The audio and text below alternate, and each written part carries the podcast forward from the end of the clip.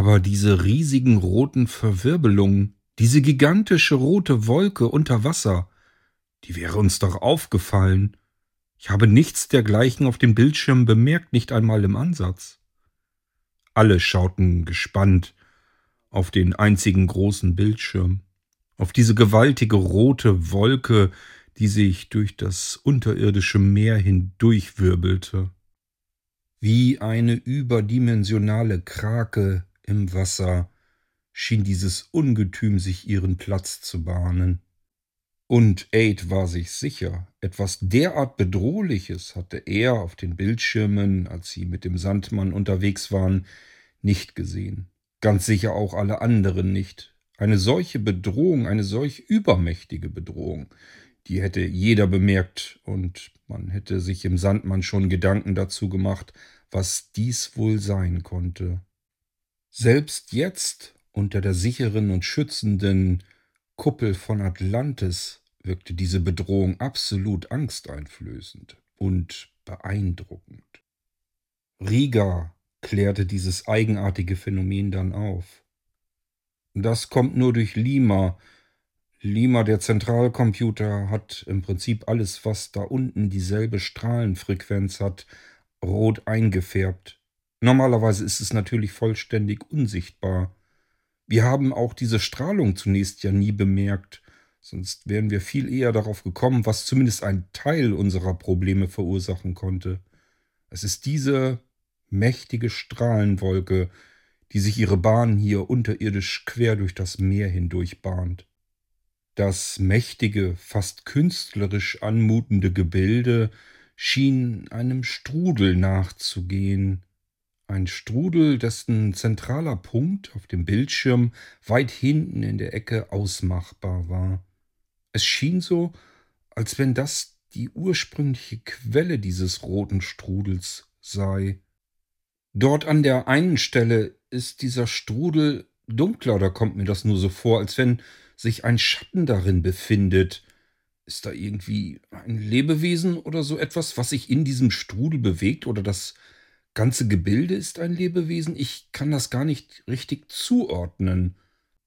Melly war's, die zuerst diesen Schatten im Strudel bemerkte, bevor es die anderen sahen.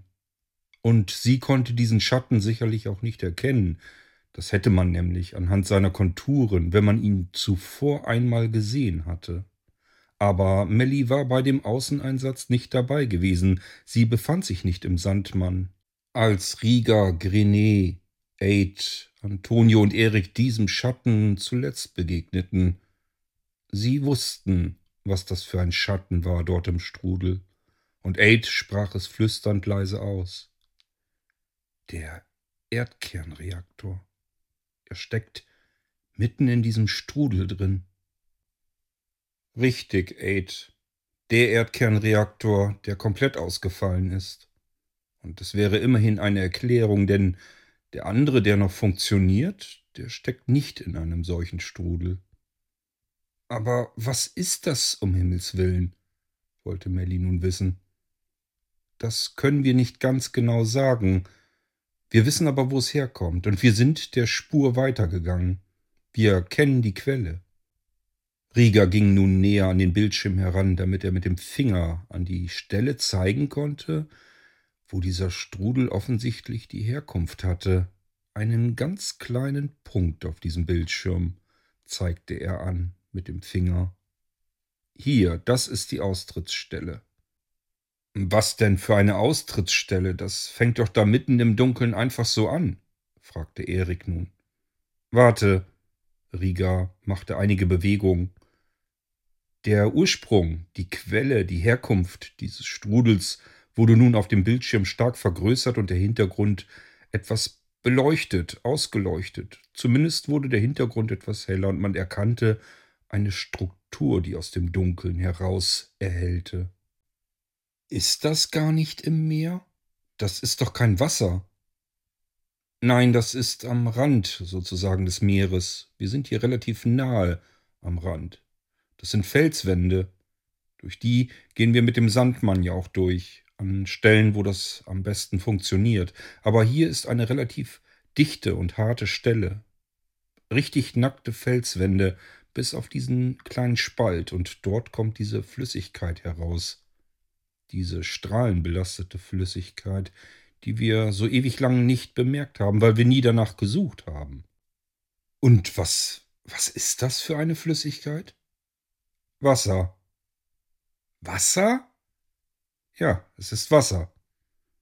Sozusagen eine unterirdische Quelle, wenn ihr so wollt, die hier austritt. Aber wie kann das Wasser so strahlenbelastet sein, dass es diese Probleme verursacht? Es ist gar nicht so sehr belastet, dass es diese Probleme alle erklärbar macht, aber es ist ein Teil des Rätsels. Soweit sind sich unsere Wissenschaftler bereits sicher. Deswegen ist es uns sehr wahrscheinlich ja auch nicht aufgefallen. Es handelt sich um Strahlung, die draußen im Weltall überall herrscht. Das ist eigentlich gar nichts Besonderes. Nur, das ist eine völlig neue Dimension. In dieser Intensität gibt es diese Strahlung normalerweise hier auf der Erde überhaupt nicht. Und in diesem Wasser ist sie drin. Es ist in etwa so, als würde diese Wasserader quer durchs Weltall gehen und hier an dieser Stelle unterirdisch bei uns im Meer direkt neben dem Erdkernreaktor heraustreten aus den Felswänden. Das klingt ja nach einem richtigen Rätsel. Ich würde zu gern wissen, wo diese Quelle ihren Ursprung hat. Wo kommt dieses Wasser nur her? Ja, das wollten wir auch wissen. Deswegen haben wir zwei Sonden losgeschickt. Ihr habt Sonden, mit denen ihr das da nachprüfen könnt? Selbstverständlich. Die arbeiten im Prinzip nach demselben Schema wie der Sandmann. Die können sich unterirdisch durch die Erde bewegen. Das Dumme ist nur, dass unsere Sonden auf diese Strahlenlast überhaupt nicht vorbereitet waren. Eine ist nach etwa 200 Metern im Sand einfach stecken geblieben und hat sich nicht mehr gemeldet. Die reagiert nicht mehr. Die ist einfach tot. Und was ist mit der zweiten Sonde passiert? wollte Franka nun gerne wissen. Hm, die ist immerhin so weit gekommen, dass wir wissen, wo der Ursprung ist, wo das Wasser herkommt, und erst dort ist sie uns kaputt gegangen. Erstaunt riss Aid die Augen auf und schaute zu Riga rüber. Ihr wisst, wo die Quelle ist? Wo das Wasser herkommt? Ja, das wissen wir nun. Nun spann uns doch nicht so auf die Folter, sagte Erik wiederum. Wo kommt das Wasser her? Nahezu horizontal etwa vier Kilometer durch die Erde hindurch. Es sind dann circa 30 bis 40 Meter, je nachdem, wo man das genau nachmisst, unterhalb der Erdoberfläche. Das gibt's doch nicht. Was ist denn da? Ist das einfach eine Wasserquelle, die strahlenverseucht ist? Nein, das ist viel größer, viel gigantischer. Wartet, Erneut machte Rieger einige Handbewegungen auf einem Pult. Das dunkle Bild mit der bedrohlichen roten Wolke verschwand, und es wurde hell auf dem Bildschirm. Oben sehr hell und unten etwas dunkler.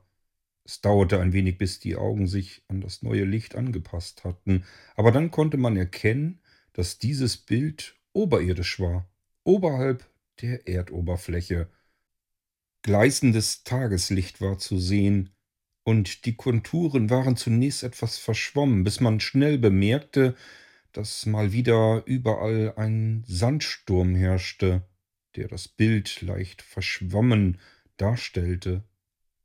Etwas milchig, aber es war, wie man es von oben her gewohnt war, einfach nur wieder einer dieser vielen heißen Sandstürme. In etwas weiterer Entfernung konnte man dann eine Felsformation entdecken, einige größere Felsen, die aus diesem wüsten Sand einfach herausragten.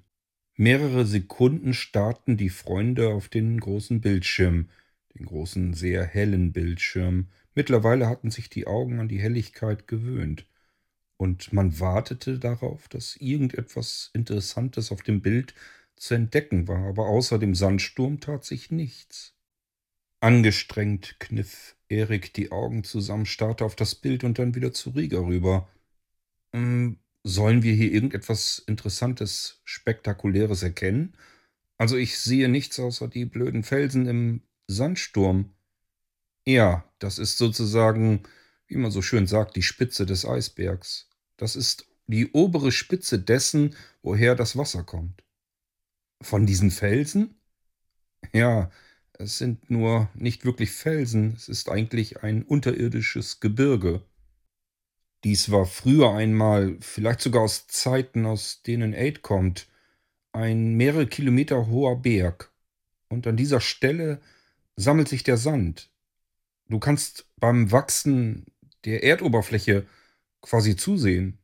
Pro Jahr mehrere Meter. Und somit steckt dieser komplette Berg im Wüstensand.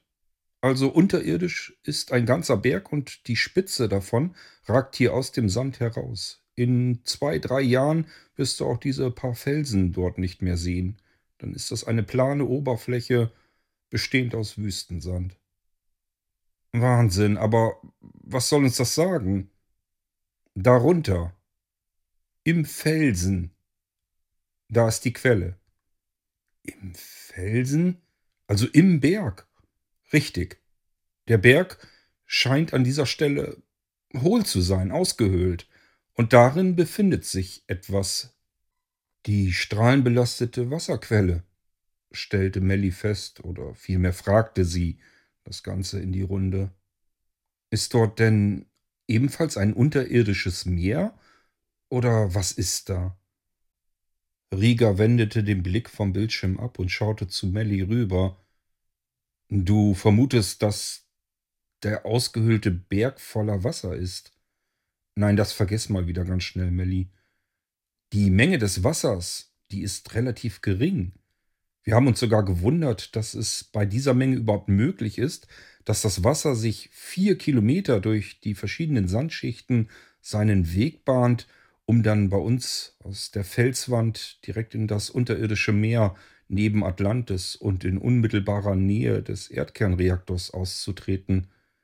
Die Menge des Wassers ist wirklich uninteressant. Aber das, was da drin ist, in dem Fels, das ist hochinteressant denn es ist nicht natürlich. Was? Was habt ihr festgestellt? Was steckt da in dem Felsen? Etwas Metallisches. Und der Durchmesser in diesem Felsen ist mehrere hundert Meter groß. Versteht ihr? Etwas Riesengroßes aus Metall steckt dort in dem Fels drin und kein Mensch weiß, wie das da hineingekommen ist. Und da es die gleiche Strahlung hat, die man draußen im Weltall findet, gehen unsere Wissenschaftler davon aus, dass es sich hierbei um ein gigantisches, großes Raumschiff handelt. Wartet, schaut euch mal den Scan von der Sonde an, dann wisst ihr, welche Ausmaße das Ganze hat. Und Rieger bemühte wieder sein Pult. Der Sandsturm samt des Außen-Live-Bildes schaltete sich weg. Stattdessen kam ein weiteres Bild auf dem Monitor zum Vorschein.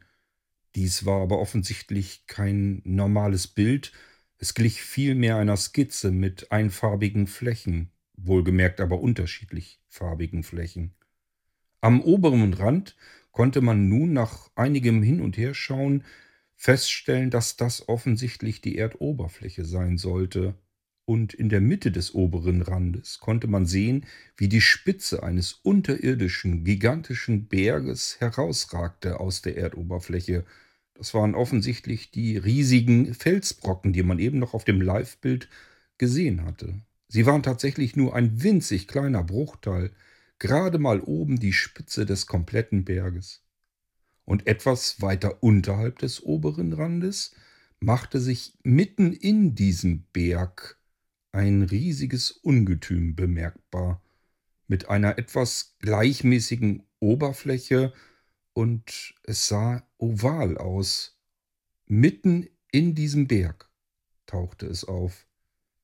Hier und da war etwas Unförmiges zu sehen. Es gab einzelne kleine Ausreißer von der Form her, aber insgesamt machte das Ganze einen relativ gleichmäßigen ovalen Eindruck. Dies war mit Sicherheit kein natürliches Gebilde in diesem Berg. Die Fläche dieses sonderbaren Gebildes hatte jedoch eine gewisse Struktur, leichte Schattierungen in sich, eine Art Kästchenschattierung, als wenn es aus lauter Quadern bestünde, die zusammengesetzt dieses Gebilde entstehen ließen. Das sieht ja völlig verrückt aus, sagte Melly. Und das da ist aus irgendeinem Metall? Bevor Rieger das erneut bestätigen konnte, sagte Erik mit dem Finger auf den Bildschirm zeigend, Sag mal, sind das einzelne Gänge in diesem Ding? Tatsächlich, wenn man sich das Ganze genauer anschaute, konnte man feststellen, dass diese quaderförmigen Schatten in sich geschlossen unterschiedlich hell und dunkel waren, und es ergab eine Art Labyrinth in diesem Gesamtgebilde.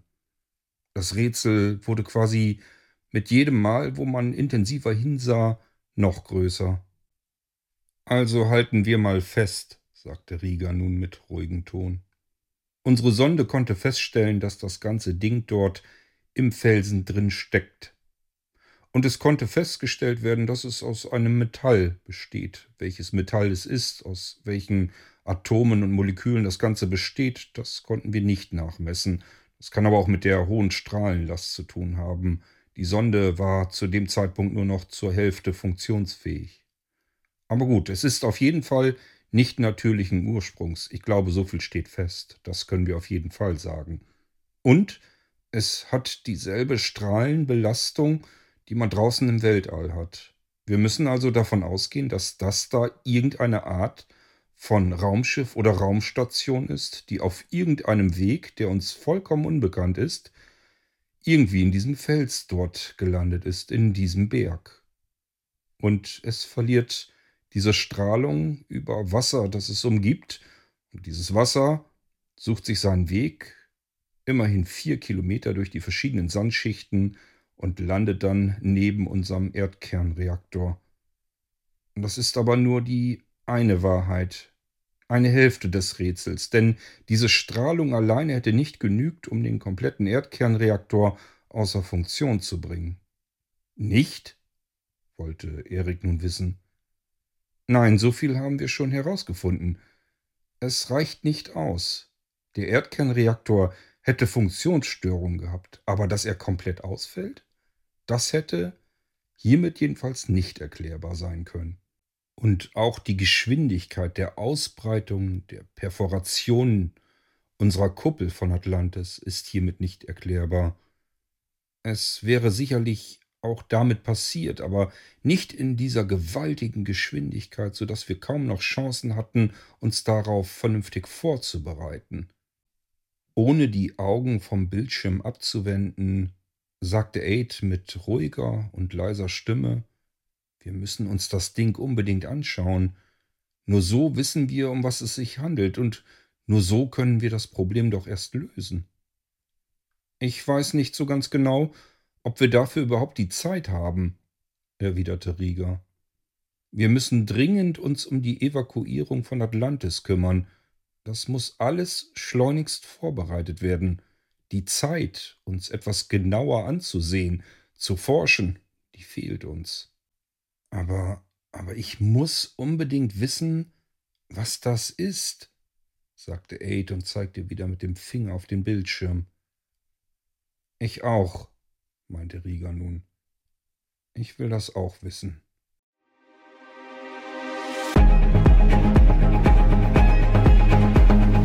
In einer Zukunft der die Zeit nicht mehr konstant bleibt, in der die Erde missbraucht, verwüstet und erobert wurde, suchen die letzten Menschen nach Hoffnung und einer neuen Zukunft.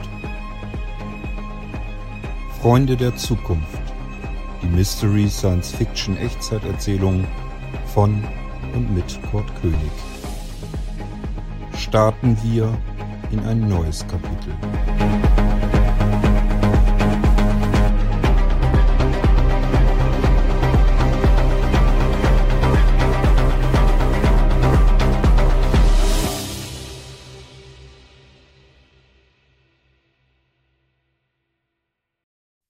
So, da sind wir soweit auch schon. Wir treten gleich durch die äußere Erdschicht ein. Haltet euch gut fest, ihr kennt das Spiel ja schon, es ruckelt dann immer ziemlich. Rieger hätte das gar nicht unbedingt bemerken müssen, denn alle schauten gebannt auf den größeren Bildschirm, der sich an der vorderen Seite des Sandmanns befand. Und so sahen auch alle zeitgleich die algenbewachsene Felswand auf dem Bildschirm zukommen. Jeder hielt sich an einer anderen Stelle etwas fest und wartete auf den heftigen Ruck, der dann abgelöst wurde durch ein schleifendes Geräusch des Sandes und das Vibrieren, das sich im Innenraum zu einem leichten, unterbewussten Dröhnen formierte in den Ohren. Einzelne wenige Sekunden vor dem Auftreffen auf die Felswand änderte sich somit auch das Betriebsgeräusch des Sandmanns und man hörte, wie die Maschinen aufheulten, die sich darum kümmerten, dass sich der Sandmann gleitend wie beim Wasser so auch durch den Sand bewegen konnte. Dieses Mal gelang der Übergang, der Eintritt vom Wasser in die äußere Erdschicht so unsanft, dass es einen regelrechten Schlag im Sandmann gab, als wäre Rieger mit dem Sandmann einfach gegen die Felswand gegengefahren. Es ähnelte fast schon einem kleinen Unfall, und so stürzte auch Antonio einige Zentimeter weit von seinem Platz herunter. Kurz schrie er dabei auf, alle blickten auf ihn, aber es war wohl mehr der Schreck als mehr die Schmerzen durch den unsanften Ruck. Hoppla, da hat der Bordcomputer uns wohl eine eher ungeeignete Eintrittsstelle berechnet. Entschuldigt bitte, ab und zu kommt das mal vor. Alles in Ordnung, Antonio? Ja, ja, ich hab mich nur erschrocken, sagte er und saß dabei schon wieder auf seinem Platz. Hör und spürbar glitt jetzt der Sandmann durch die Erdschichten. Man konnte es deutlich hören, es machte viel mehr Krach, als durch das Wasser zu gleiten im unterirdischen Meer. Und es war überall eine Vibration zu bemerken im Sandmann. Aid schaute sich nach rechts um, weiter nach hinten in den Sandmann, wo Grenet immer noch vor ihren Bildschirmen saß und die neuesten Berechnungen machte. Aus den Ergebnissen, die die Sensoren heute schon erfasst hatten. Zwischendurch schüttelte sie immer wieder den Kopf, so als wenn sie irgendetwas festgestellt hatte, was eigentlich nicht sein konnte. Erik und Antonio starrten weiterhin gebannt auf den vorderen Bildschirm, auf dem eigentlich nichts wirklich zu sehen war. Der Sandmann glitt eben einfach durch den Sand, es gab keine Kamerabilder nach außen und sie hielten sich weiterhin verkrampft fest, obwohl auch dies eigentlich überhaupt nicht mehr notwendig war, denn nach dem Eintritt war auch das Gleiten durch den Sand eher ein Spaziergang. Ganz vorne saß Rieger und war damit fleißig beschäftigt, sein Pult mit verschiedenen Eingaben zu befüllen, damit sie das Ziel, die unterirdische Höhle, möglichst zielstrebig und geradeaus hindurch erreichen konnten. Wie lange wird es denn noch dauern, bis wir die Höhle erreichen? wollte Aid nun wissen, und Rieger, ohne die Augen von seinem Pult abzuwenden, antwortete Du kannst dich eigentlich schon darauf vorbereiten. Die unterirdischen Höhlen befinden sich eigentlich vor uns und über uns. Wir sind bereits in dem Aufstieg begriffen. Wir werden uns von unten durch den Boden durchbohren so wie wir das immer tun, so wie wir uns auch kennengelernt haben, wenn du dich noch erinnern kannst, Aid. Das werde ich wohl kaum vergessen, sagte Aid. Es dauerte noch einige wenige Minuten, und dann konnte man anhand des Geräusches, aber auch durch die ruckartigen Bewegungen bemerken, dass sich der Sandmann wieder durch eine Erdschicht nach außen bohrte. Er hatte offensichtlich den Boden der unterirdischen Höhle durchbrochen. Rieger schaltete die Maschinen des Sandmanns hörbar ab. Dann wollen wir jetzt mal nachsehen, ob hier jemand zu Hause ist, sagte er und versuchte die Angespanntheit damit vielleicht ein wenig aufzulockern. Es entstand eine komplette Stille, bestehend daraus, dass der Sandmann keine Geräusche mehr machte und alle angespannt darüber nachdachten, wie die nächsten Minuten wahrscheinlich aussehen könnten. Was würde sie hier in der unterirdischen Höhle nun erwarten, von der sie ausgingen, dass sie hier nicht ganz alleine waren? Schließlich drehte sich Rieger in seinem Sessel um 180 Grad zu Aid, Antonio und Erik hin. Grenet war immer noch hinten im hinteren Teil des Sandmanns in ihren Berechnungen vor den Bildschirmen vertieft. So, ich schlage vor, dass ich gleich vorausgehe. Ich habe hier ein Gerät. Es ist ein Scanner, leider aber auch gleichzeitig eine Laserschusswaffe, die bei solchen Einsätzen vorgeschrieben ist. Ich würde lieber den kleinen Scanner mitnehmen, aber wir wissen nicht genau, was da draußen ist und wie es sich uns gegenüber verhalten wird. Bei ersten Kontakten ist das hier leider verpflichtend. Aid erinnerte sich in diesem Moment an ein Gespräch mit Rieger, als er ihn fragte, ob es in Atlantis überhaupt keine Waffen gäbe. Das war ihm zumindest so aufgefallen. Und Rieger erklärte ihm, dass es vereinzelt Waffen gäbe und ganz bestimmte Einsatzzwecke, wo diese Waffen auch vorgeschrieben seien, im Großen und Ganzen in Atlantis aber keine Waffen notwendig wären, denn jede Aggression, jede potenzielle Gefahr, jedes Risiko würde vom Zentralcomputer Lima vorherberechnet und dieser könnte dann jeden akuten Angriff schon im Vorfeld blockieren.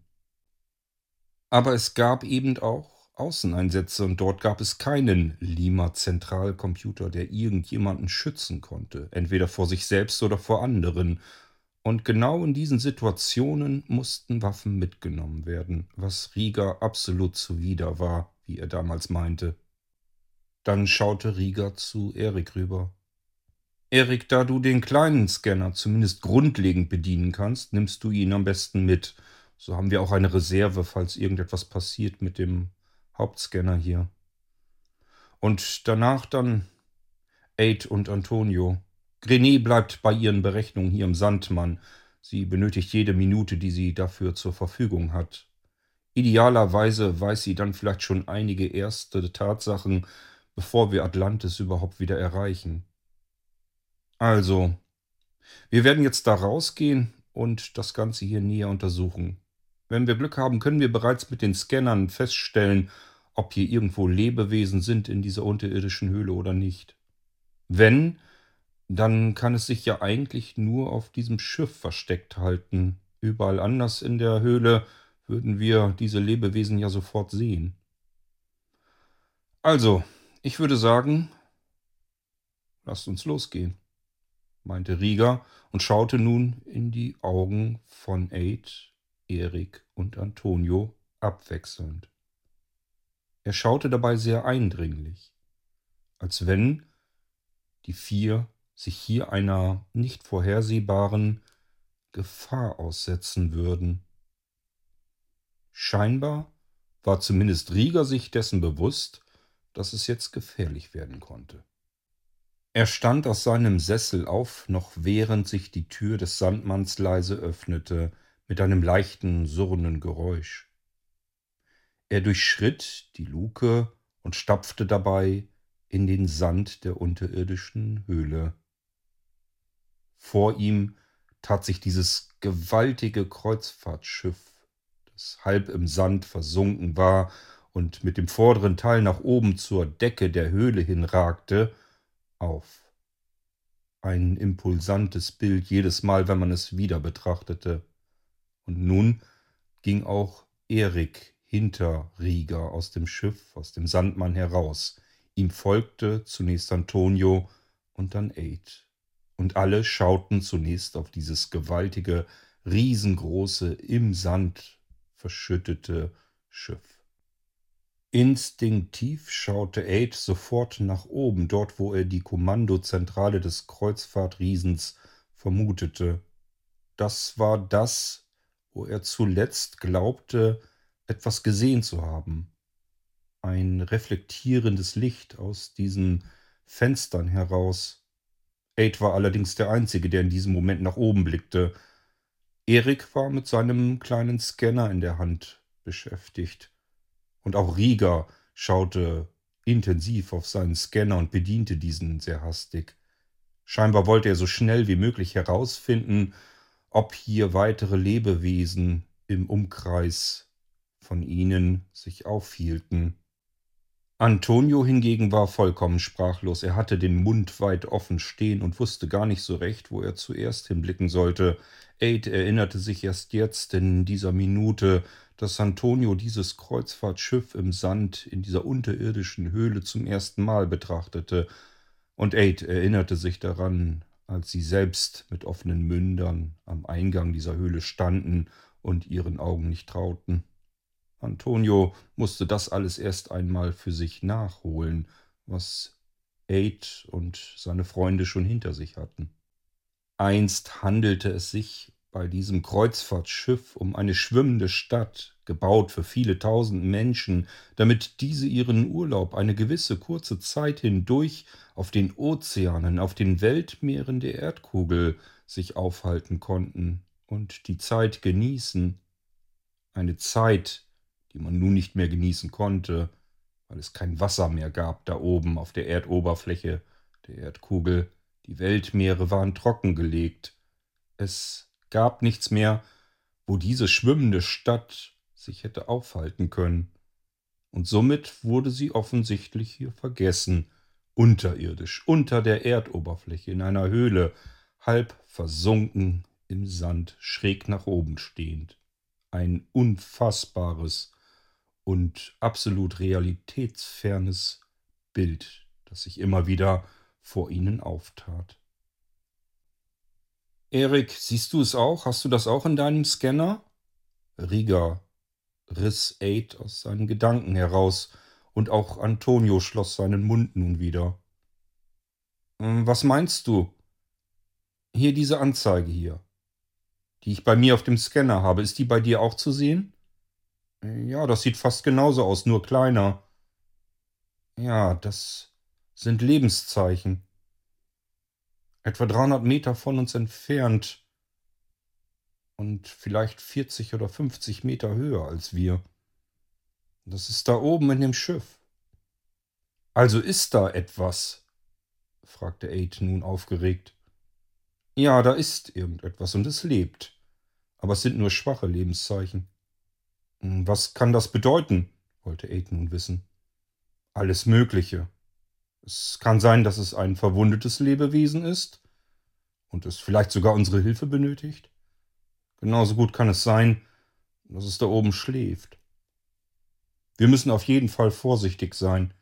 Wir wissen nicht, was oder wer das da ist und ob es gute oder schlechte Absichten hat, wenn wir es vielleicht im Schlaf stören. Kannst du in dem Ding da, Aid zeigte mit dem Finger auf den Scanner, den Rieger in der Hand hielt, kannst du darin irgendwie erkennen, wie es aussieht? Ich meine, vielleicht ist da oben einfach nur irgendein Tier oder so. Ja, im Grunde genommen kann ich ungefähr die Größe erkennen. Es ist in etwa so groß wie wir. Und es scheint einfach zwei Arme und zwei Beine zu haben. Also ich gehe nicht von einem Tier aus. Und es ist auch nicht irgendetwas sehr seltsam Außerirdisches. Es ist so wie wir. Aber das ist auch schon alles, was ich hier erkennen kann. Es ist mehr, als ich erwartet habe, meinte Aid. Dann lass uns mal los. Nachsehen. Aid wollte gerade nach vorne preschen, doch Rieger hielt ihn zurück. Nein, lass mich vorgehen. Ich habe hier notfalls die Waffe in der Hand. Folgt mir am besten. Ich gehe vor, ihr hinter mir. Aid sah das ein, obwohl er am liebsten vorangegangen wäre. Rieger kletterte von hinten auf die Schräge, auf das hintere Deck, das im Sand versunken war. Er hielt sich an dem Außengeländer fest und zog sich nach oben, gleichfalls nach vorne, schräg über das Deck. Der Ozeanriese steckte so schräg im Sandboden der Höhle fest, dass es sich sicherlich um einen beschwerlichen Aufstieg handeln würde. So viel konnte man anhand der ersten wenigen Meter bereits bemerken. Rieger kam schnell ein wenig ins Schnaufen, aber auch die anderen taten sich schwer. Etwa nach den ersten fünfzig Metern steil bergauf hielt Rieger sich an einem Treppengeländer fest. Eine Treppe, die schräg nach unten in den Boden führte. Lasst uns hier ein wenig verschnaufen, damit wir dann erst weitermachen können. Wir müssen Puh, wir müssen mit unseren Kräften haushalten. Wir wissen ja nicht, was da auf uns zukommt. Gute Idee, meinte auch Erik, leicht aus der Puste geraten und hielt sich ebenfalls an dem Geländer fest. Sie schauten hinaus in die Höhle hinein, in einer recht ordentlichen Höhe, die sie mittlerweile schon erklommen hatten auf diesem Promenadendeck nach oben. Auf der anderen Seite konnten sie in das Schiffsinnere schauen, durch die Fenster hindurch. Schien sich hierbei um ein Restaurant zu handeln, viele Tische und Stühle, die allerdings am Boden mehr oder weniger festgemacht waren, und im hinteren Teil waren Tresen zu erkennen. Wenn ich nicht so neugierig wäre, was uns da oben erwartet, Aid schaute nach oben, dann wieder in das Restaurant hinein, dann würde ich am liebsten da reingehen und mir einen Kaffee ziehen. Einen was? Hm, stimmt. Die schönsten Dinge kennt ihr in der Zukunft nicht, sagte Aid, enttäuscht und erinnerte sich nur sehr schwach daran, wie Kaffee schmeckte. Okay, wenn es euch recht ist, ich würde sagen, der nächste Zwischenstopp dann da drüben, neben diesem Becken dort. Das ist ein Swimmingpool, sagte Aid, obwohl es eigentlich nicht weiter wichtig war. Jeder wusste, was Rieger meinte, wo die nächste Pause eingehalten werden würde. Hat man darin Fische frisch gehalten oder wozu waren diese Becken da? Eine seltsame Frage, sie kam von Antonio. Nein, da haben die Menschen drin geplanscht, gebadet.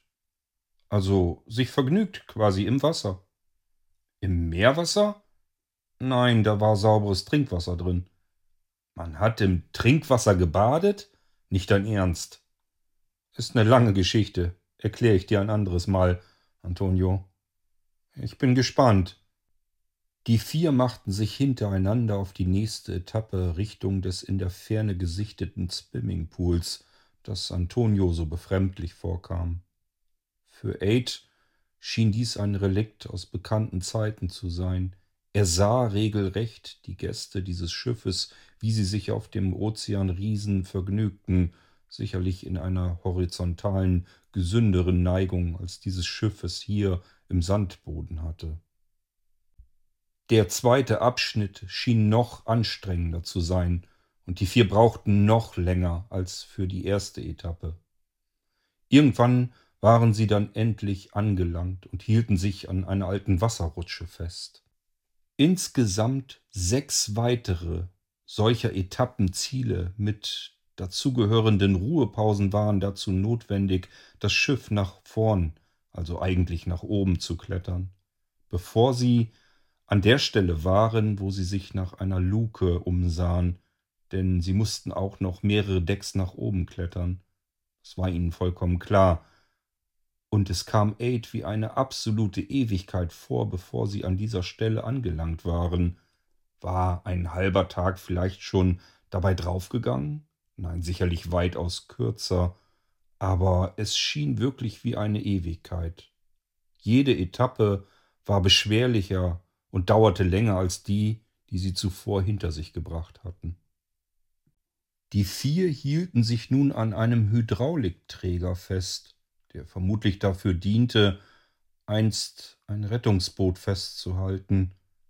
Sie waren nun ganz weit vorne auf diesem riesigen Kreuzer, aber auch ganz weit oben in der unterirdischen Höhle, die nach wie vor durchflutet war von bläulichem Licht.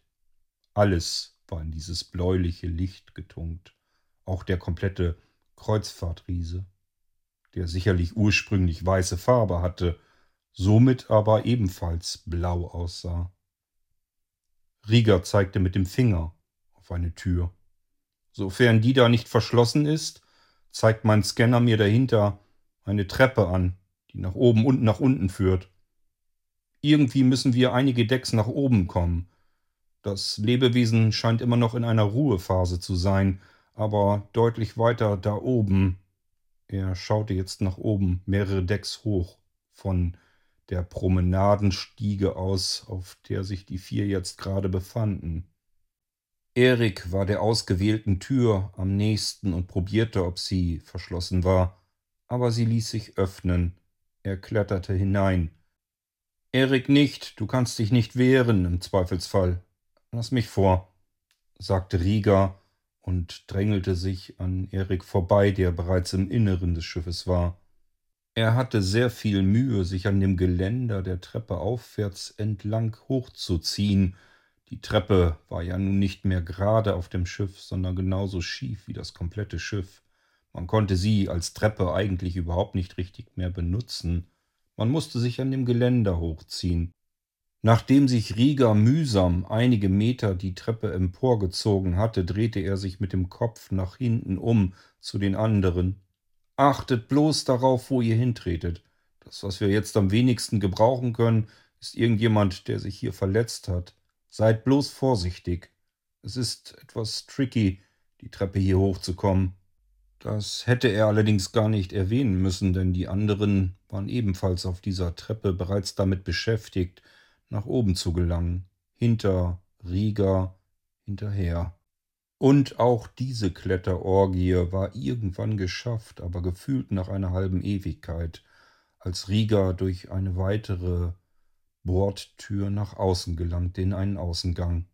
Die anderen folgten ihm, hielten sich an einer weiteren Außenreling fest. Etwas erschöpft sahen sich Aid, Antonio und Erik auf diesem Deck um, während Rieger bereits wieder seinen Scanner in der Hand hatte. Sind wir denn jetzt schon auf dem richtigen Deck? wollte Erik wissen.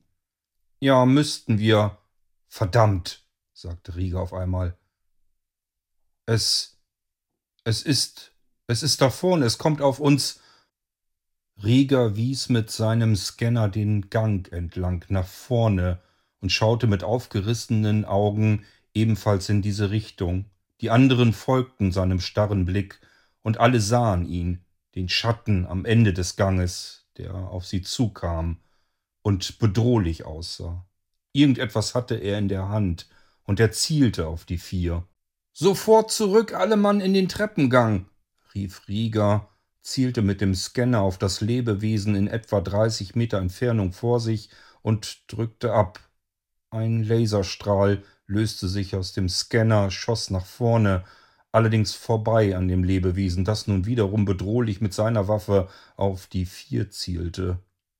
Erik, Antonio und Aid warfen sich zur Seite in die immer noch geöffnete Tür hinein in den Treppengang, aus dem sie eben zuvor herausgeklettert waren. Antonio polterte mehrere Treppenstufen noch nach unten. Alle vier hörten dann zunächst die bedrohliche Warnung des Lebewesens, das rief Haut ab. Und dann schoss es auch schon. Der Schuss, ebenfalls ein Laserstrahl, ging vorbei an Rieger, unmittelbar dicht neben seinem linken Ohr.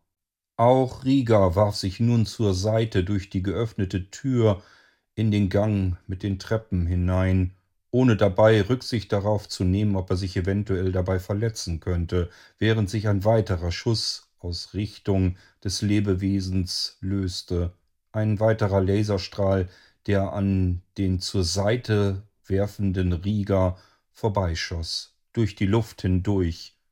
An unterschiedlichen Stellen des Treppengeländers sich festhalten schauten die vier durch die nun geöffnete Luke nach draußen, sahen den Schuss von rechts nach links, schräg nach oben. Seltsam, dachte Aid. Warum schießt das Lebewesen weiterhin auf die Position, an der sie sich zwar eben aufhielten, nun aber doch nicht mehr? Warum schoss das Lebewesen in den leeren Gang hinein und warum nach oben?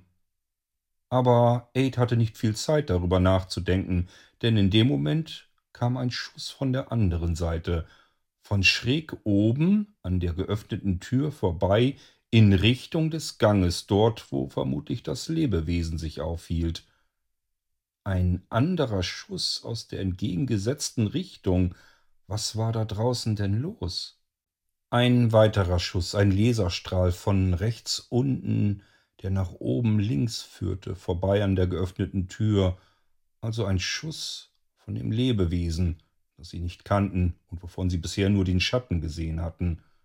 Und dann wieder ein Schuss aus der anderen Richtung, von links oben, dorthin, wo der Schuss vorhin wohl hinzielen sollte, nach rechts unten, und dann ein furchtbarer, lauter Schrei. Das fremde Lebewesen auf dem Gang wurde offensichtlich getroffen. Tödlich? Oder war es jetzt nur verletzt? Die vier Kämpfer hielten ihren Atem an. Sie wagten es nicht, sich noch irgendwie zu rühren und horchten durch die geöffnete, weit geöffnete Tür nach draußen, ob man irgendetwas hören konnte. Aber nichts. Über einen längeren Zeitraum hinweg war absolut nichts zu hören. Da draußen rührte sich nichts mehr. Das Lebewesen schien sich auch nicht mehr zu bewegen. Man hörte einfach nichts. Totenstille. War das Lebewesen tödlich getroffen? Aber von wem? Diese Frage schien sich auch Rieger zu stellen, denn er angelte nun mit seinem rechten Schuh nach dem Scanner, den er natürlich losgelassen hatte und der jetzt in einer Ecke lag. Tatsächlich kam er mit weit gestrecktem Bein und Fuß an den Scanner heran und rührte ihn zu sich her, so lang, bis er ihn mit der rechten Hand zu fassen bekam. Dann nahm er ihn in die Hand, machte einige Eingaben darauf, um zu sehen, was der Scanner um die Ecke sehen konnte und die vier nicht. Und ist da draußen noch jemand? wollte auch Aid nun gerne wissen. Nein, da draußen ist nichts und das Lebewesen zeigt auch keine Lebenszeichen mehr. Es ist tot. Aber da draußen ist alles tot. Und wer hat dann da geschossen? Wer hat es denn dann getötet? Rieger antwortete auf diese Frage von Aid nicht. Weiterhin sah er auf seinen Scanner und schüttelte nur den Kopf, ungläubig. Als nächstes hörte Aid nur ein leises Oh nein und schaute sich um. Dieses flüsternde Schreien kam von Erik. Er blickte mit weit aufgerissenen Augen zur geöffneten Tür hinaus. Aid folgte seinem Blick auch Antonio, und mittlerweile hatte auch Rieger mitbekommen, dass es hier ein weiteres Problem gab. Auch er blickte zu der Tür hinaus und sah nun, wer bzw. was auf das Lebewesen tödlich geschossen hatte. Wie in einer kriechenden Zeitlupe gefesselt, blickte Aid nach draußen auf die geöffnete Tür und der letzte Gedanke, der ihm durch den Kopf ging, war, wir sind tot.